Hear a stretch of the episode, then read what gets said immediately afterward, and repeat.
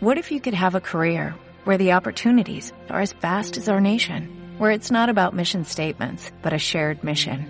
At U.S. Customs and Border Protection, we go beyond to protect more than borders, from ship to shore, air to ground, cities to local communities. CBP agents and officers are keeping people safe.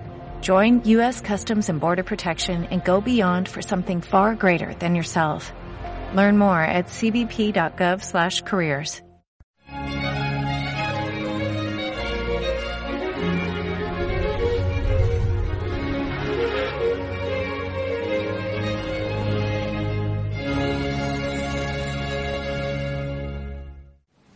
Está a punto de comenzar una edición más del Sínodo de los Obispos. Es una edición más, es decir, llevamos ya bastantes sínodos celebrados desde que eh, el Concilio Vaticano II recuperó esta antigua tradición de la Iglesia. Sin embargo, todos tenemos la impresión de que se trata de una edición diferente, incluso trascendente.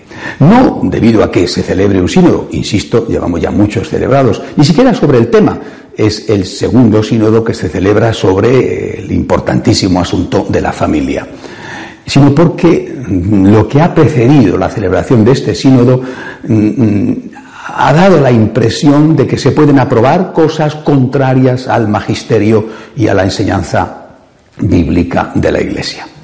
Lo primero que hay que hacer es aclarar cuál es la diferencia entre un sínodo y un concilio. El sínodo es la reunión de un grupo de obispos que, convocados por el Papa, asesoran al Santo Padre sobre un tema particular. Es, por lo tanto, un organismo meramente consultivo. El concilio, por el contrario, es la reunión de todos los obispos, primera diferencia, que van a aprobar cosas que tienen valor de ley siempre y cuando eso que el concilio aprueba quede refrendado por el Papa, es decir, el Papa le dé el visto bueno, si no, tampoco. Es decir, el sínodo es consultivo, el, concilio es deliberativo. El concilio aprueba cosas que, lógicamente, tienen que estar refrendadas por el Papa. El sínodo tiene como objetivo ofrecerle al Santo Padre la opinión de unos cuantos obispos sobre un tema concreto. Estos obispos son los representantes de las conferencias episcopales del mundo. En función del número de obispos de esas conferencias episcopales tienen más o menos representantes. Además, el, Papa siempre ha sido así, añade, completa ese número con unos eh, obispos invitados por él. Pero, repito, esto es una representación, no es todos los obispos. En este caso se da además la paradoja de que habiendo el Papa nombrado bastantes obispos eh, elegidos por él, además de los de las conferencias episcopales, creo que en torno a 45, sin embargo, hay países como China que no están representados. Tradicionalmente, el Papa invitaba siempre al cardenal de Hong Kong. En este caso, no. La voz de China no estará en el sínodo. Sin embargo, países mm, muy pequeños, como Bélgica, tienen tres representantes, uno de oficio y dos seleccionados por el Santo Padre. El Papa puede hacer lo que quiera, pero naturalmente detalles como este, que no es el único, mm, marcan la diferencia entre un sínodo y un concilio. En el sínodo son unos cuantos con una representatividad relativa, mientras que en el concilio están todos. Primera diferencia. Segunda, el otro aspecto. Sínodo consultivo, obispo deliberativo, eh, eh, concilio deliberativo. El concilio aprueba cosas si el Papa las acepta, mientras que el sínodo solo tiene como misión ofrecerle una opinión al Papa sobre un tema. Los, primeros sínodos, los, bastante de los primeros sínodos después del Concilio Vaticano II, mm, tenían, al acabar, elaboraban, elevaban al Santo Padre una serie de conclusiones que eran secretas. Y eran secretas debido a que se pretendía dejar al Santo Padre total libertad a la hora de hacer las propias, decidir esta sí, esta no, esta en parte, y después el Papa, en función de su libertad y de su responsabilidad, el Papa publicaba una exhortación apostólica posinodal que eso sí que era magisterio de la Iglesia. Se hacía eco, acogía el 100% de las, de las conclusiones del sínodo o acogía el 80, el 50, lo que a él le pareciera bien. El magisterio de la Iglesia no era lo que el sínodo elaboraba, sino la exhortación apostólica que el Papa publicaba, haciendo suyas más o menos las recomendaciones del Sínodo de los Obispos. Repito, al principio estas recomendaciones, estas conclusiones eran totalmente secretas. Llegó un momento, no hace mucho, en que, debido a la presión de los medios de comunicación y debido sobre todo a las filtraciones, eh, eh, el Papa decidió que se hicieran públicas. Así se evitaba el que eran secretas, pero algún periódico las sacaba. Pero eso no significaba, ni mucho menos, que esas conclusiones del sínodo, no estoy hablando de este, sino de cualquier sínodo, que esas conclusiones del sínodo fueran doctrina de la Iglesia. No son más que recomendaciones al Papa. La doctrina es cuando el Papa publica una exhortación apostólica. Eso sí es magisterio. El sínodo no puede de ningún modo elaborar ningún tipo de magisterio. ¿Qué es lo que puede suceder ahora. Se está diciendo, no ha habido todavía un desmentido ni una confirmación oficial, que no va a haber exhortación apostólica dentro de unos meses, un año, como hasta ahora ha sido la costumbre, que no va a haber esa exhortación apostólica. En este caso, si eso no ocurriera, si solamente hubiera la reunión del sínodo y la publicación de unas conclusiones, al margen del contenido de estas, todavía no se ha celebrado el sínodo, aún no sabemos cuál es el contenido. Pero si no hubiera exhortación apostólica, desde el punto de vista doctrinal, lo que elabore, lo que produzca, lo que concluya el sínodo, desde el punto de, punto de vista doctrinal, no sirve para nada.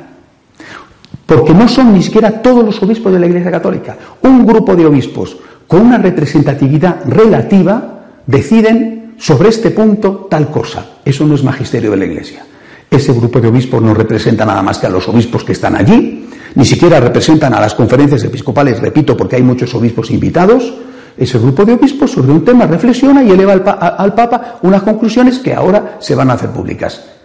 Hasta que eso no venga recogido en una exhortación apostólica, eso no será magisterio de la Iglesia. Solo el Papa puede hacer eso. ¿Qué puede suceder? No digo que vaya a suceder, pero ¿qué puede suceder? Puede suceder que no exista esa exhortación apostólica y que se presente a la opinión pública mediante los medios de comunicación que están actuando de hecho como una especie de magisterio paralelo, que se presente a la opinión pública las conclusiones que apruebe el sínodo como el magisterio de la Iglesia. Y eso sería falso.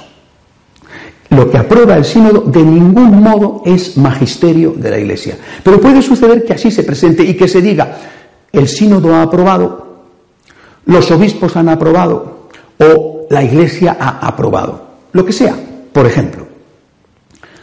Cabe la posibilidad, no digo que vaya a ocurrir, de que el sínodo apruebe que es posible la comunión para los divorciados vueltos a casar después de un camino penitencial sin especificar el contenido de ese camino penitencial, es decir, sin especificar que al final de ese camino penitencial, antes de la comunión, tiene que haber la conversión, la confesión y después la comunión, es decir, que tiene que haber la aceptación por parte de los cónyuges que están implicados en ese camino penitencial, la aceptación de la continencia, de la castidad en pareja. Puede ser que el sínodo aprobara esto. Los divorciados vueltos a casar podrán comulgar después de un camino penitencial que no se sabe muy bien en qué va a consistir. Inmediatamente, esos medios de comunicación, ese magisterio paralelo, empezaría a decir, la Iglesia ha aprobado, esto no sería verdadero, la Iglesia no ha aprobado. Si el Papa hace una exhortación apostólica y dice eso, entonces sí que será la Iglesia ha aprobado y eso tendrá las inevitables consecuencias que tenga que tener.